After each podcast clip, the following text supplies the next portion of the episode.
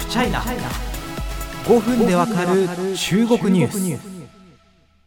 無印とダイソーとユニクロをくっつけたような、まあ、実質無印に近いようなねあの中国企業瞑想が巨日化中立化をやるという話を前回しました。巨日化というのはつまり日本要素を取り去るということです。脱日本化とも訳せるでしょう。そしてですねその関連としてやっぱり中国最近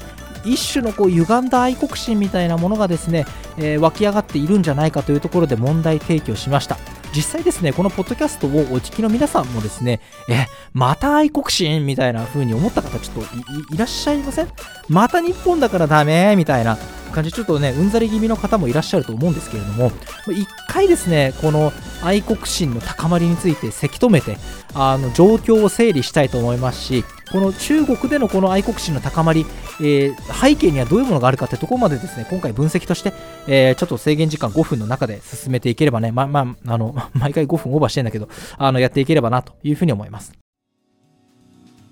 さあ中国で愛国心が高まった結果ビジネスに影響した事例というのを挙げていこうと思います。まず今回の瞑想日本マーケティングをやってきたところ消費者の皆様から批判されたので取りやめます。責任者処分しますというような内容を出しました。そしてこれもポッドキャスト紹介したてほやほや夏祭り禁止でございます。南京市のお寺に旧日本軍の軍人の名前が書かれた位牌が勝手に祀られていた事件がですね近くでやっていた夏祭りイベントにですね飛び火して中国の広い範囲でですね夏祭りと名前の付いたイベントがバンされるということが起きました。さらにその前、大連の京都再現プロジェクトですね、えー、日本との関わりがですね非常にビジネス的にも文化的にも近い大連で京都を再現するというプロジェクト、これも愛国心を刺激したために、えー、一時休業となって再開した時は日本要素が抜き取られるということになりました。最近これも報じられました。中国人女性、日本のアニメのコスプレとして浴衣を着ていたところ、警察官に詰問され、秩序を乱し、騒動を引き起こした疑いということで拘束されることが起こりました。多いな。なんかすげえ多いな。なんか僕もなんかこれ関連のニュースすげえ書いてる気がしてきてなんかもうまたかって気は正直します。全部ここ1年とか数ヶ月の間に起きた話でございます。もちろんですね中国の人々の中で、えー、日本を快く思わない人だったり、えー、感情だったりというのは当然もともとあるわけですね、えー、ただそれがですねあの一気に、まあ、悪い方向で表面化したという印象はやはり拭いされません中国と長い間付き合ってきた人々もですね最近の動きはかなり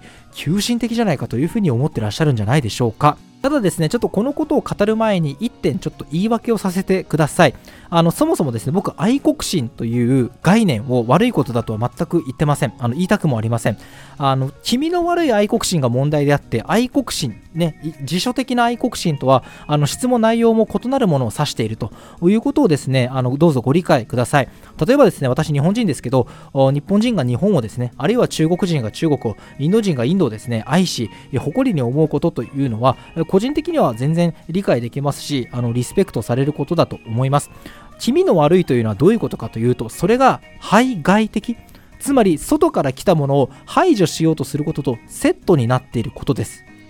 よくよく考えれば、ね、中国の方が中国文化を愛することとそれと日本のものを排除することはつながっているようで全くつながっていないはずです。別に日本風のものをイメージしたものが、ね、あの街の人が浴衣を着ていようが大連に京都のようなものがあろうと別にそれは中国の人が中国を愛する気持ちとは何ら関係のないはずです。もちろんそれは中国だけではなくて日本にも残念ながらこういう光景は見られるというのは皆様ご存知のことかと思います。日本を愛するという名目のもとに特定の国々の人や文化を追い出そうとする動きはまだあります。日本ではまヘイトスピーチ解消法というものがですねあのできたわけですけれども、まだまだ罰則はない理念法です。まあ、こうしたことがあってもですね、まだ日本の街頭やネット空間から消えないということは、日本人として本当に恥ずかしい思いをしているということは、ここで述べさせていただきます。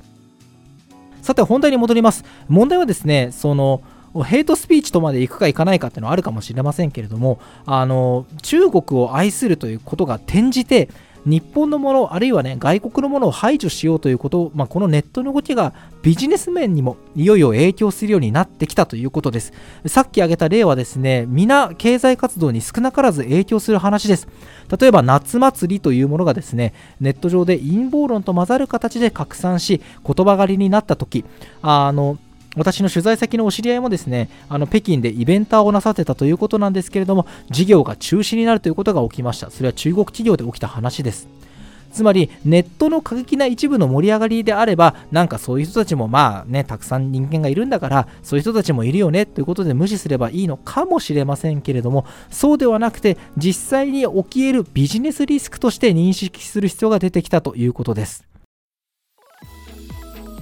もちろんですねあのそういう気持ちあるいはそういう声っていうのは別にこのポッドキャストが取り上げる取り上げない関係なくずっと前からあります。だけどもやっぱりここ最近の盛り上がりというものは中国共産党の統治の正当性というものと切っても切り離せないと僕は考えてます。簡単に言うと中国共産党これまでね、まあ、20年ぐらいですか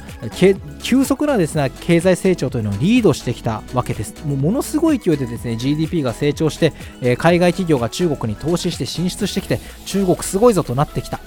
こんな誰もが羨むような経済成長を実現させたのだから中国共産党は正しい、まあ、中国的な言い方をすると科学的ということになっているわけです。しかし別にこの急速な経済成長が永遠に続くなんてことはもちろんありません。急速な経済成長をしてきた、ね、東方の竜その中国を作ってきた共産党は正しいという物語そろそろ維持できなくなってきています。そこで代わりになる中国共産党は正しくて科学的なんだ。俺たちはあれ？なんで選挙もしてねえのに共産党が俺たちのリーダーだなんだっけっていう疑問を沸かせないようにするロジックが必要なわけです。そこでまあ中国共産党の歴史を学べなんてことも習近平さんおっしゃってますけれども愛国主義共産党擁護的な愛国主義を育てるという狙いはあるのではないでしょうかそしてその副作用として排外主義が高まってきたあるいは排外主義を実際のビジネスリスクになるまで表に出さなければいけないのではないかということが、まあ、上がってきたんじゃないかなというふうに考えることはできるんじゃないでしょうか。